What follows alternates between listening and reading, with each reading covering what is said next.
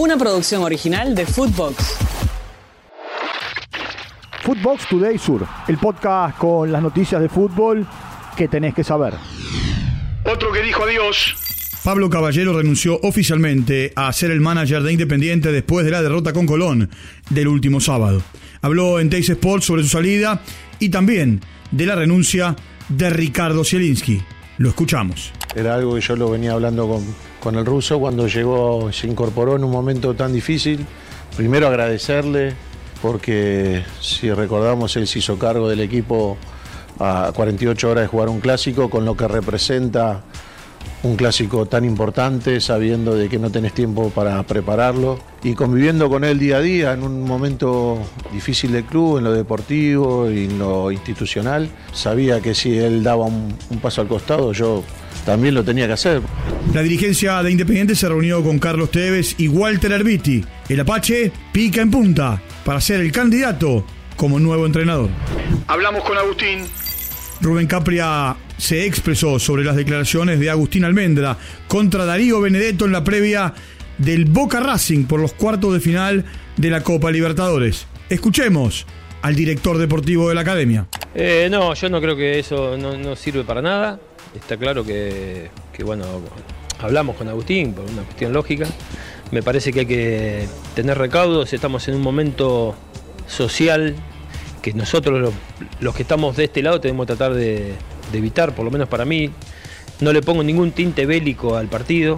Quiero, este partido es un clásico extraordinario. A mí me ha tocado, tuve la suerte de jugarlo y es, es tremendamente disfrutable. Triunfazo del Globo. Huracán le ganó 2 a 0 a Banfield en el estadio Tomás Adolfo Ducó. Matías Cócaro y Nicolás Cordero de penal anotaron para el equipo que dirige Martínez.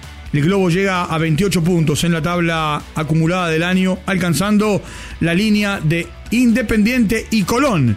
Y si hoy terminara el campeonato, deberían jugar un triangular para ver quién desciende. Escuchemos a Matías Cócaro. Sí, el trabajo y el esfuerzo creo que, que la recompensa, creo que, que, que, llegaron jugadores en donde, en donde hay un buen clima de trabajo, llegaron con, con una vibra positiva y creo que para ellos se les hace más fácil eh, involucrarse en este objetivo que tenemos todos juntos. Victoria leprosa.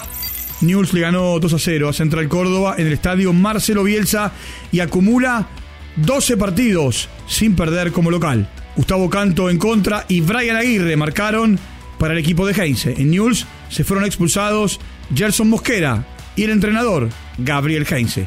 Juan Esforza llegó a los 100 partidos con la camiseta de News. Escuchemos a una de las figuras. Esto dijo Brian Aguirre. Bueno, primero buenas noches. Bueno, nada, arrancamos medio impreciso nos pase. Después se me dio el gol, creo que nos acomodó un poquito más y nada, gracias a Dios eh, se me dio el gol. Disculpas después del papelón. El presidente de la Real Federación Española, Ruiz Rubiales, pidió perdón después de haber besado a Jenny Hermoso tras conseguir la Copa del Mundo Femenina. Escuchemos a Rubiales. Pero también hay un hecho pues, que, que, que tengo que lamentar y es pues, todo lo que ha ocurrido entre una jugadora y yo, con una magnífica relación entre ambos, al igual que con otras, y donde pues seguramente me he equivocado, lo tengo que reconocer, eh, pues porque en un momento de máxima efusividad, sin ninguna mala intención, sin ninguna mala fe, pues bueno, eh, ocurrió lo que ocurrió, yo creo que, que, de manera muy espontánea, repito, sin mala fe por ninguna de, de las dos partes. ¿no? Gritos sagrados. Repasemos los jugadores sudamericanos que marcaron goles en las cinco grandes ligas el fin de semana. Dos de Lautaro Martínez para el Inter, Nicolás González para la Fiorentina, Julián Álvarez para el Manchester City, Luis Díaz para el Liverpool, Pervis Estupiñán para el Brighton, doblete de Cristian Estuani para el Girona. Para el Girona también marcó el venezolano Yangel Herrera y Eric Lamela para el Sevilla. Fútbol europeo. Arsenal le ganó 1 0 como visitante al Crystal Palace con gol de Odegaard. Con eh, tantos de Oliver Giroud y Christian Pulisic, el Milan venció 2 0 a Bolonia en el estadio Renato Dalara. Y el Torino y el Cagliari empataron 0 0. En España, a la vez venció 4 3 al Sevilla, un gol de Eric Lamela. Mientras que el Rayo Vallecano le ganó de visitante 2 0 al Granada. Footbox Today Sur.